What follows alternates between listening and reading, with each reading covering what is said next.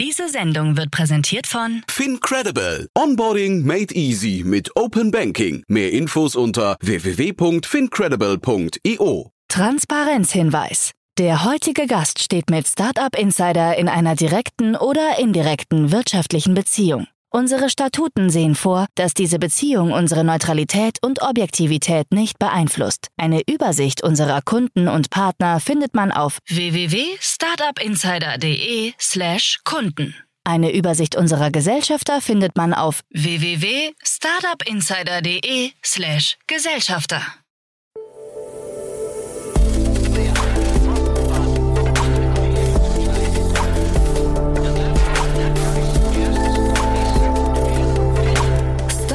Insider Daily. Investments und Exits. Herzlich willkommen zu Startup Insider Daily und herzlich willkommen zur neuesten Ausgabe von unserem Format Investments und Exits. Jeden Tag hier die wichtigsten Investorinnen und Investoren aus Deutschland, die mit mir hier über Finanzierungsrunden, über Exits, über IPOs oder über alles andere Relevante aus der Investorenszene sprechen. Mein Name ist Jan Thomas und ich habe das Vergnügen, heute mit Daniel Wild zu sprechen von Mountain Alliance. Und wir hatten wirklich ein sehr kurzweiliges Gespräch, finde ich. Wir haben über ein etabliertes Modell gesprochen, das man schon kennt, seit, seit vielen Jahren kennt, das sogar schon mal gescheitert ist, wo Daniel aber so begeistert ist, dass er selbst investiert hat. Dann haben wir über einen riesengroßen Markt gesprochen und ein äh, frisch gebackenes Unicorn. Und wir haben zum Schluss nochmal so links und rechts so ein paar Anekdoten ausgetauscht. Also hat mir großen Spaß gemacht. Deswegen freut euch jetzt auf Daniel Wild von Mountain Alliance. Werbung.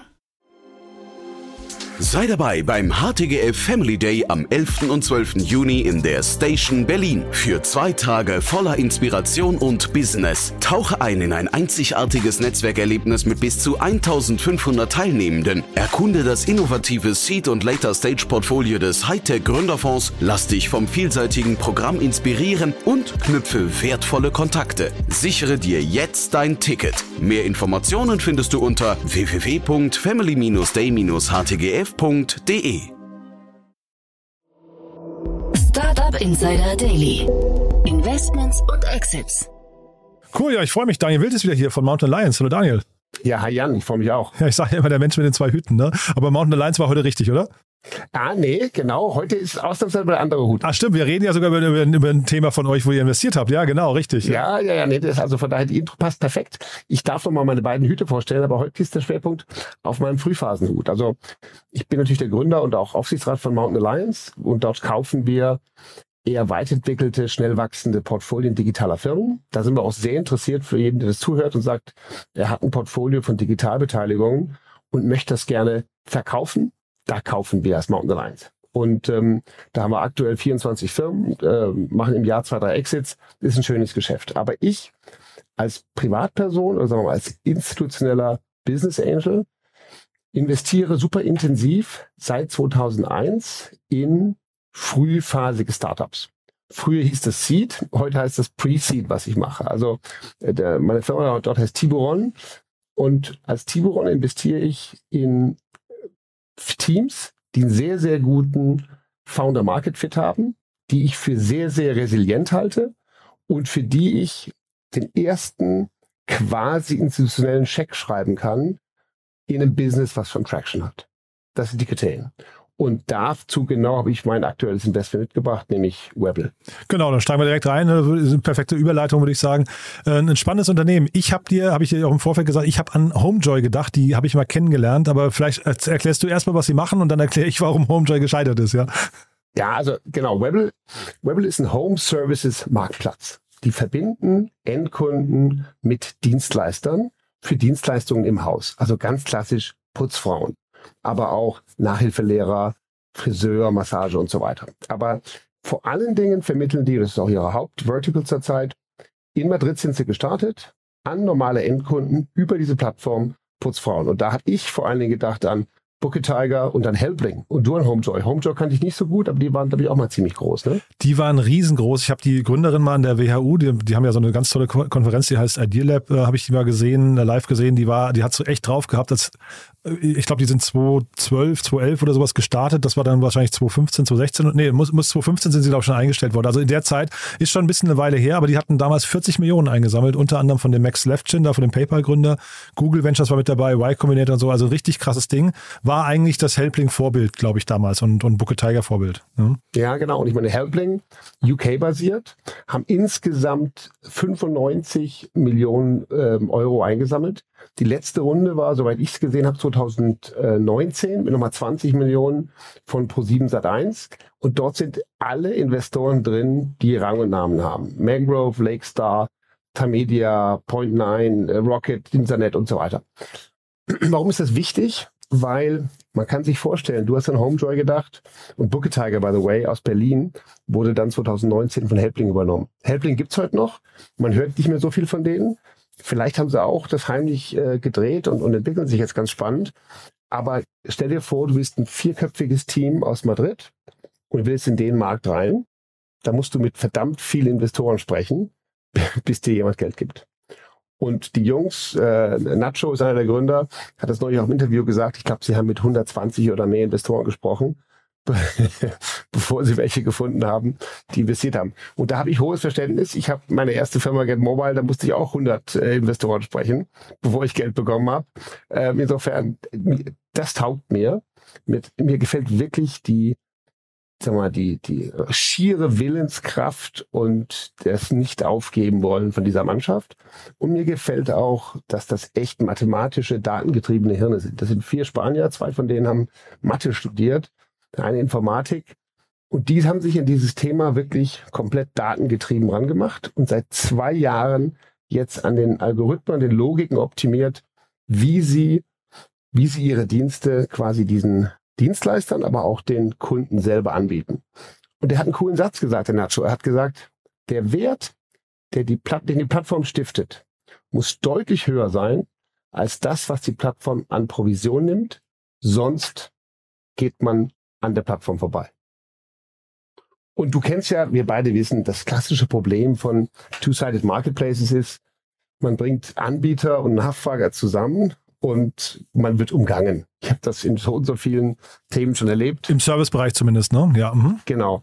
Also es, es wird halt einfach, man kann das Plattform Leakage nennen, man kann da verschiedene Begriffe dafür haben, aber die Versuchung, dass man eben die Putzfrau gefunden hat über über Webble oder über über Helpling oder sonst wen und halt dann beim zweiten Mal sagt, ach komm, ich bezahle dich direkt oder ich bezahle dich vielleicht sogar schwarz und direkt an der Plattform vorbei, ist doch billiger für alle. Und wenn du einen guten Service baust, dann kannst du offensichtlich sowohl das Thema Tax und Compliance und auch Loyalität zur Plattform hinbekommen. Und die Jungs haben es hinbekommen. Letztes Jahr 23 Prozent Wachstum Monat zu Monat und jetzt aktuell beschleunigt sich es nochmal. Super. Ich würde sagen, die Loyalität ist nicht nur Kunde zur Plattform, sogar auch Mitarbeiter, also die, die vermittelten Mitarbeiter zur Plattform. Ne? Selbst die müssten ja eigentlich diesen Mehrwert sehen, damit sie sagen, ich mache das gar nicht an der Plattform vorbei, sondern ich kriege hier vielleicht, keine Ahnung, Krankengeld, Urlaubstage, was auch immer oder meine, mein Putzzeug gestellt. Kann ja alles möglich sein, aber ich glaube, man muss sogar auf beiden Seiten dafür Sorge tragen, dass man eine Loyalität und ähm, ich weiß nicht, so, eine, so, so, so einen schönen Umgang mit der Plattform einfach schafft. Ne? Du hast genau recht. Und ich meine, tatsächlich ist es vor allen Dingen auch der Dienst, für diese, sagen wir mal, ja auch relativ einfachen ähm, äh, sagen wir mal, Leute, die dort ihre Putzdienste anbieten zum Beispiel, für die ist es so einfach, die Rechnungsstellung, auch die Abrechnung und auch das Wiederbuchen und viele andere Sachen, dass tatsächlich sich dort die Loyalität entwickelt hat. Der, der, sagen wir mal, der Kunde, der es nutzt, der sollte natürlich auch loyal bleiben, aber am Ende genau richtig. Wichtiger noch sind die Dienstleistungsanbieter. Und das scheint hier zu funktionieren. Es gibt sogar einige, die inzwischen über diese Plattform weil sie so eine gute Bewertung, so eine gute Brand haben, angefangen haben, andere anzustellen und sozusagen zu Kleinunternehmern werden. Also super beeindruckend. Und wie gesagt, erste Stadt Madrid, zweite Stadt Barcelona, da wachsen sie jetzt aufgrund der Erfahrung, die sie bisher haben und dort umsetzen, noch mal schneller. Und klar, irgendwann geht's halt in die nächsten großen Städte und wird sich zeigen, ob sie das durchhalten oder nicht. Aber so far so good. Und für uns, äh, für Tiboron, also das bin ich und Felix Artmann, wir mögen äh, diese Art Team und auch Jungs, die wirklich verstanden haben und mit ganz, ganz wenig Kosten bisher ausgekommen sind. Und insofern waren wir da gern dabei bei dieser Seed-Runde. Ja, nur, also ich kann ich auch verstehen, das Modell an sich ist, glaube ich, auch spannend. Zeitgleich zeigt sich ja an den genannten Vorbildern, dass irgendwie die scheinbar alle nicht über einen bestimmten Punkt hinauskommen. Ne? Also Helpling, hast du gesagt, ist ruhiger geworden. Ähm, das liegt, glaube ich, auch daran, dass der Benedikt Franke hat ja dann ist rausgegangen, also einer der beiden Gründer hat dann Planetly gemacht, was dann deutlich schneller eine Erfolgsgeschichte war, zumindest bis zu dem Zeitpunkt, wo sie dann irgendwie äh, zugemacht wurden. Ne? Aber die wurden ja, das war ja ein ganz schneller Exit. Ähm, die haben Bucke Tiger übernommen vom Nikita Fahrenholz damals. Das heißt, der ist, der Kampf hat schon nicht der Platz, da war nicht der Platz für zwei Unternehmen. Homejoy ist ähm, mit nach der 40 Millionen Runde da oder nach 40 Millionen Euro insgesamt ähm, äh, implodiert. Also die Frage ist ja nach hinten raus, ist der Markt wirklich da? Ne? Oder, oder kriegt man quasi den einfach nur angeschoben mit günstigen Incentives, irgendwie Gutscheinen und solchen Geschichten und dann, wenn es wirklich hart auf hart kommt und das ernste Business folgen müsste, dann funktioniert es vielleicht doch nicht, ne?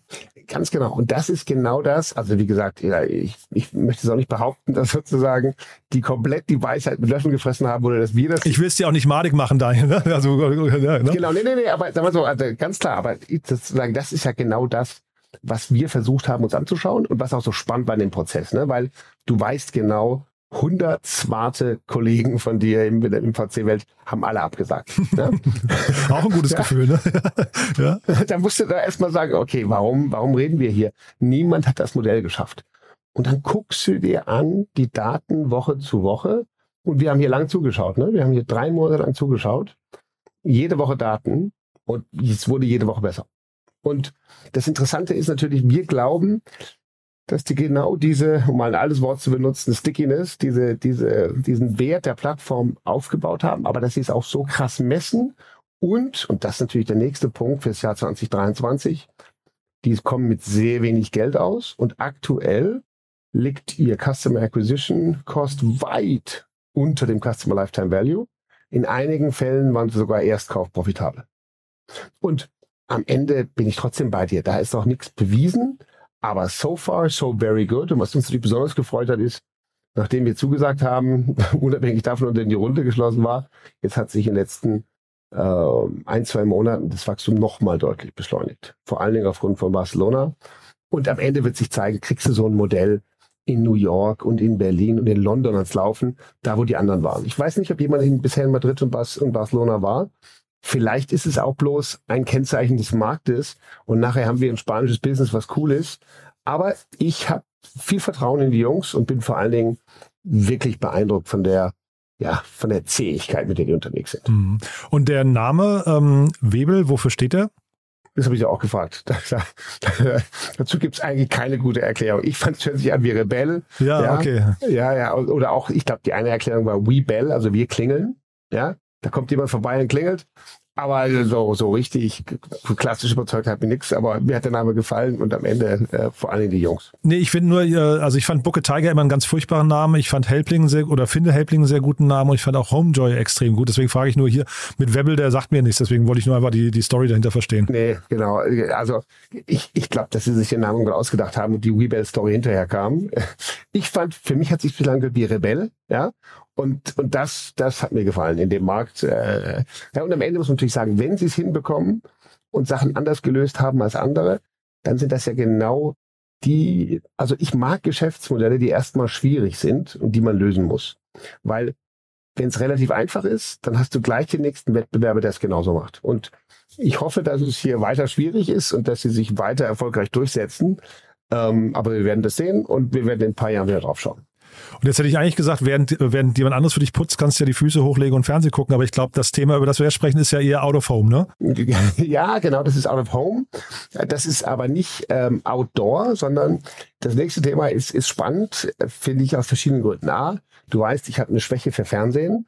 Und ich glaube auch, dass lineares Fernsehen oder überhaupt Fernsehen länger lebt äh, und schon ständig tot gesagt hat, doch weitermacht gerade auch im klassischen Bereich haben wir schon gesprochen, Connected TV und ähnliches. Aber hier geht es jetzt um ein ganz klassisches, eigentlich aus meiner Sicht altes und eher langweiliges Geschäftsmodell, was gerade zum Unicorn geworden ist.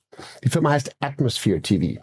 Was Atmosphere TV macht, die haben 60 Millionen Zuschauer aktuell pro Monat in 45.000 Locations in 35 Städten kommen aus Texas.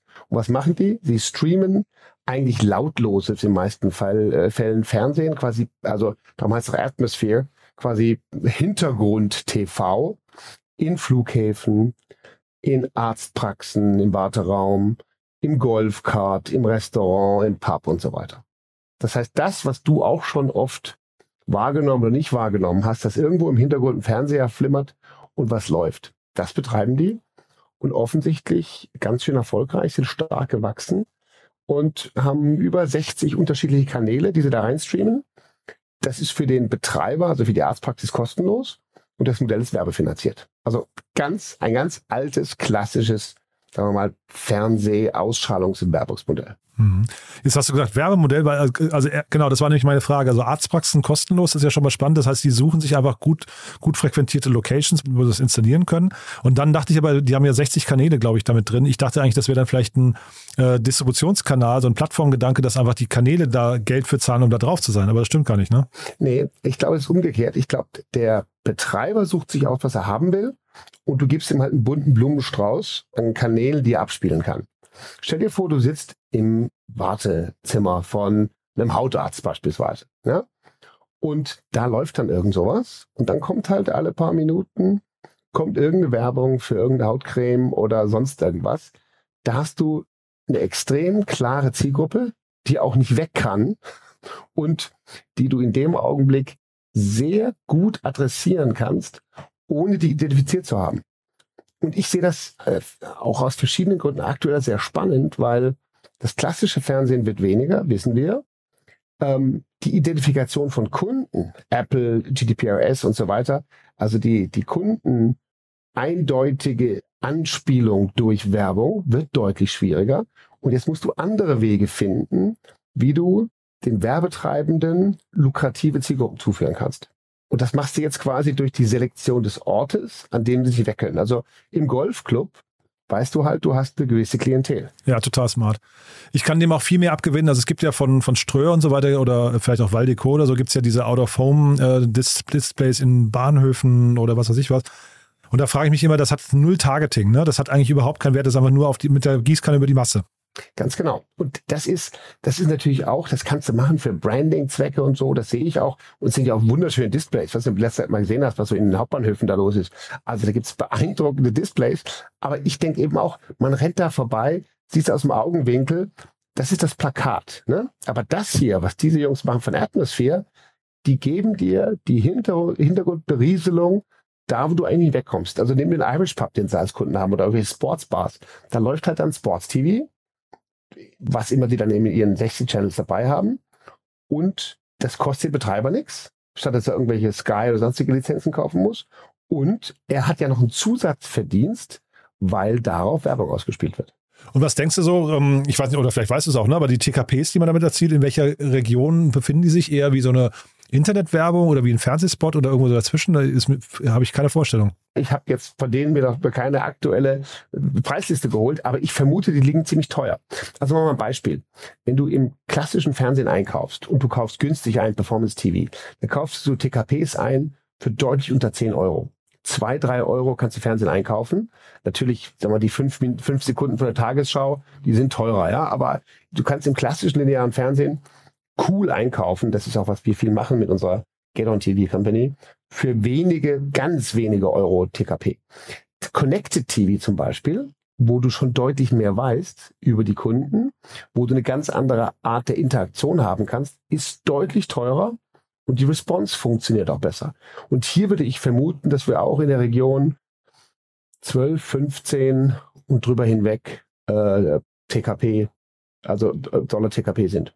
Weil es, du hast einfach eine klare Klientel, die vielleicht auch gar nicht wegkommt von dem Thema. Und du hast, äh, wenn du so in so einem Warteraum sitzt, keine Ahnung, was die Durchschnittswartezeiten ist, aber das werden die dann eben wissen. Du hast halt so einen Kunden, 10 bis 20 Minuten dieser Werbung ausgesetzt. Natürlich muss der nicht darauf aufpassen, aber in manchen Fällen ist das halt das einzig Spannende, was du dann da machen kannst in dem Warteraum. Aber es muss halt eben auch diese hohe Frequenz sein an Werbespots, ne? weil ansonsten, wenn man sich das mal hochrechnet, so ein, so ein typischer Hautarzt war das gerade, ne? der hat ja dann vielleicht auch am Tag, keine Ahnung, sagen wir 100 Kunden, ich weiß nicht, 100 Patienten, wenn überhaupt. Ne? Mhm. Das heißt, da kommst du dann im Monat eigentlich, weiß nicht, vielleicht auf 2.000, 3.000, also keine, keine, Ahnung. Ich, mir fehlen die Vorstellungen, aber sagen wir nur, sagen wir 2.000. Ne? Ja, ja. Ähm, und dann muss ja so ein Kunde schon irgendwie, keine Ahnung, vier, fünf äh, Spots gesehen haben in der Wartezeit, sonst rechnet sich so ein Modell auch für den Arzt nicht und auch wahrscheinlich auch für die Installation der TVs und sowas nicht, ne? Da bin ich völlig bei dir. Ich glaube, das ist eine viel höhere, also hier haben wir keine Frequenz wie im Fernsehen. Hier hast du wahrscheinlich zwei, drei Minuten und einen Spot. Ja, weil es ist einfach, und das macht ja auch Sinn dort. Das stört dich ja auch gar nicht. Du, du sitzt in irgendeiner Bar, im Hintergrund läuft ein Fernseher, läuft da wieder eine Werbung. Aber die nimmst du natürlich doch, manchmal nimmst du sie wahr, wenn du vielleicht gerade nichts zu tun hast. Und insgesamt hast du halt, so du hast aufgrund der Location eine klare Selektierung. Und du hast die Möglichkeit zu sagen, okay, ähm, ich habe die und die Frequenz, mit der ich ausstrahlen will. Und über die 60 Millionen Viewer im Monat da kommt halt dann die Masse her. Und natürlich, ich bin sicher, aus Sicht von so einer Arztpraxis ist das kein Zusatzverdienst, sondern die haben halt ein zusätzliches Angebot für die Kunden. Wenn du in einer Kette von Sportsbars sowas laufen lässt, dann wird wahrscheinlich ein bisschen mitverdient. Mhm. Ich kann dem Modell viel abgewinnen. Ich bin grundsätzlich erstmal ein Freund davon, wenn die Welt ein bisschen ruhiger wird und nicht überall, wo man Bildschirm hinhängen kann, Bildschirm hängt. Aber ich finde die, die äh, Rechnung, die du da aufgemacht hast, die ist für, also vom Business her, kann man nachvollziehen, dass die ein Unicorn geworden sind. Ne? Genau. Und was ich einfach auch spannend finde, ist, also ich finde zwei Arten von Business spannend und ich glaube, das eine ist die wirklich bahnbrechenden Deep Tech Themen, die die Welt verändern, äh, vor allen Dingen zum Besseren, was gerade mit AI und sonst viel passiert, ganz klar. Aber hier haben wir halt mal wieder einfach ein Oldschool-Business, was sehr klare, sagen wir mal, Deckungsbeiträge macht. Richtig profitabel werden sie nicht sein, sonst hätten sie keine Runde mehr eingesammelt. Aber das einsammeln zu können, 65 Millionen jetzt im Februar 23 auf eine eine Milliarde Dollar Bewertung, das zeigt halt, die haben ein klassisches Business richtig gut ausgespielt. Und diese Execution, die muss halt auch mal bringen. Und ich glaube, die sind auch der Einzige. Ne? 35 Länder. Ich glaube, da, da sind die wahrscheinlich bestimmt damit quasi der kleine Hidden Champion und können da einfach ein weltweit ordentliches Geschäft aufbauen. Ja, es erinnert mich ein bisschen auch, ich hatte hier mal ges gesprochen mit dem Geschäftsführer von Framen, heißen die, glaube ich, hier, da ist Axel Springer beteiligt. Ähm, und die sind zum Beispiel so in den WeWorks drin oder in, in, auch in Fitnessstudios und sowas, äh, haben, haben das auch, aber ich glaube, das waren eher so ein paar tausend nur, ähm, also unterer äh, vierstelliger ähm, Menge an, an TVs, die sie installiert haben. Aber das klingt ein bisschen ähnlich. Äh, Framen heißen die, wenn ich mich richtig erinnere. Ja, also ich bin beeindruckt hier. Framen kannte ich nicht, aber hier offensichtlich zwei Brüder, die es gegründet haben. Und auch nochmal zu unseren Themen, die wir öfters haben. Erst 2019 gegründet. Ja, das finde ich halt auch stark. Das ist wirklich, das ist wirklich eine Hochgeschwindigkeit, mit der die hier das Geschäft entwickelt haben. Und offensichtlich wird das belohnt. Apropos Themen, über die wir schon gesprochen haben, Daniel, ich habe neulich an dich gedacht äh, vor, vor ein paar Tagen, weil diese hat ja seine, ähm, wir haben ja hier über dieser gesprochen, über den Börsengang ne, vorab. Mhm. Äh, die haben ihre Hörbuch-App eingestellt. Also ich glaube, äh, und da habe ich mir den Aktienkurs noch ange angeschaut. Also ich meine, die sind ja als Spec an die Börse, das wäre ja dann so, ähm, ich glaube, ich glaub, die waren so runden Unicorn, ne? Und die sind jetzt bei 280 äh, Millionen nur noch. Das ist also schon echt so, ich kann mir vorstellen, die werden eingesammelt demnächst irgendwie. Ja, ja, also ich, du weißt ja, ich bin dieser Fan, aber da bin ich vollkommen bei dir. Also die schlagen sich deutlich schlechter als der, der klare Platzhirsch hier. Spotify, äh, Spotify hat super Zahlen geliefert, ähm, beeindruckt mit Wachstum. Und ja, ich meine, es ist eigentlich kein Winner-Takes-All-Geschäft und trotzdem scheint hier der eine besser zu sein. Und wir haben ja oft gesprochen über das Thema Specs und IPOs und Private Companies. Ähm, ja, das, das, also da muss man auch sagen, die tun sich schwer. Andere übrigens, über die wir gesprochen haben, in demselben Space, nämlich Home to Go, die habe ich gestern auf einer Börsenveranstaltung ge ge gesehen. Ich bin ja ab und zu mal, äh, bin ich sozusagen der Vertreter von Mountain Alliance und spreche vor Investoren. Und da war eine Veranstaltung gestern in Hamburg und da waren die, äh, die Home-to-Go-Jungs. Und da haben wir uns ausgetauscht über deinen Podcast und über, und über die Modelle und so. Also insofern, und die, die schlagen sich ganz gut da. Ja, also jetzt will ich hier niemand zu nahe treten. Ne? Pip Klöckner ist ja bei uns auch investiert. Also der ist da, glaube ich, im, im Aufsichtsrat. Aber die sind ja auch, glaube ich, als Milliardenunternehmen an die Börse und sind jetzt auch bei 400 Millionen sowas. Ne? Genau, aber da, da wollte ich gerade sagen, die haben, die haben meiner Ansicht nach, die sind jetzt gerade wieder auf dem Weg nach oben. Jedenfalls mein Eindruck. Aber wir werden das, wir werden es auch da weiter verfolgen. Nee, nee, ich glaube auch, die haben, das habe ich mitbekommen, die haben Momentum gerade und das hat sich ein bisschen gedreht bei denen. Das, das glaube ich schon. Nur, ich wollte gerade nur insgesamt den Kontext, ne? Also die sind jetzt nicht äh, vom Börsengang aus die ganze Zeit Richtung, Richtung Norden, sondern da ähm, gibt es Aufholpotenzial. Nee, völlig klar. Wir beide hatten ja damals verglichen, äh, Hollydo, die privat geblieben sind und eine richtig fette Runde gemacht haben, gegen die Jungs, die an die Börse sind und da halt dann doch mit der klaren Transparenz und einigen Themen ein bisschen kämpfen mussten. Aber gerade deswegen hat es mich eben gefreut, dass ich mit den beiden gestern sprechen konnte. Und, und ich habe auch den Eindruck, das Momentum dreht in die richtige Richtung. Und das ist quasi die Überleitung, das wünsche ich auch dieser. Mal gucken, ob das klappt. Vielleicht in dem Kontext, ich habe mit Enrico Mellis ja jetzt hier öfters über, ähm, über ChatGPT und generell äh, KI gesprochen, Generative AI, und habe ihm heute Morgen nur ähm, Screenshot von diesem äh, Google-Desaster, die haben ja BART vorgestellt äh, und dann ist ja der Aktienkurs, weil die KI nicht so funktioniert hat, wie sie sollte, ist ja der Aktienkurs von Google um 100 Milliarden abgeschmiert. Ne? Ja, Wahnsinn. Ja. Und äh, hat Enrico nur zurückgesagt, Public Market are a bitch. Ne? Und das ist halt im Prinzip, äh, das passt jetzt hier ganz gut, ne? wenn wir halt eben Hollywood, die privat bleiben und dann, wenn du aber auf der, auf der öffentlichen Bühne bist, dann kriegst du es halt auch ab. Ne? Ganz genau. Das weiß ich als jemand, der 15 Jahre lang CEO und im Board von Public Company ist, leider sehr gut. Also insofern, ich habe da immer Hochachtung dafür, für die, die den Schritt gehen. Es macht auch Spaß an der Börse, aber es ist doch ein anderes Spiel. Cool. Mir hat's auch Spaß gemacht, Daniel. War echt ein cooler Ritt, muss ich sagen. Sehr, sehr kurzweilig. Und ja, ich, ich drücke die Daumen für euer Investment. Ne? Also das war, wie gesagt, ich wollte es nicht malig machen. Ich äh, bin gespannt, wie die sich jetzt schlagen. Ob das ein, ein, ein spanisches Spiel bleibt. Ich finde die Zahlen beeindruckend, aber äh, bin auch gespannt, wann die nach Berlin kommen. Ne? Absolut. Ich werde dich informiert halten und freue mich aufs nächste Mal. Startup Insider Daily, Investments und Exits. Der tägliche Dialog mit Experten aus der VC-Szene. Das war Daniel Wild von Mountain Alliance und das war Investments und Exits für heute oder nicht nur für heute, eigentlich für diese Woche. Ich hoffe, es hat euch Spaß gemacht. Ich fand es eine coole Woche, war auch vor allem ein cooles Gespräch mit Daniel. Und ja, wenn es euch gefallen hat, wie immer, die Bitte empfehlt uns gerne weiter. Wir freuen uns immer über neue Hörerinnen und Hörer, die uns vielleicht noch nicht kennen, die vielleicht mal reinhören sollten. Also vielleicht gibt es jemanden in eurem Bekanntenkreis, Freundeskreis, Familienkreis oder Arbeitskolleginnen, Kollegenkreis, der oder die hier einfach mal reinhören sollten. Dann vielen Dank für den Hinweis und ansonsten euch erstmal einen wunderschönen Tag, ein wunderschönes Wochenende. Nachher gibt es noch tolle Folgen und morgen gibt es natürlich nochmal den Media Talk mit einer tollen Gästin und dann am Sonntag, wie immer, unser Bücherpodcast Read Only mit Annalena Kümpel. Ihr wisst ja, wir lassen euch auch am Wochenende nicht allein, beziehungsweise nicht in der Kälte stehen. Was uns nicht mehr hören sollten, euch ein wunderschönes Wochenende und dann allerspätestens bis Montag. Ciao, ciao.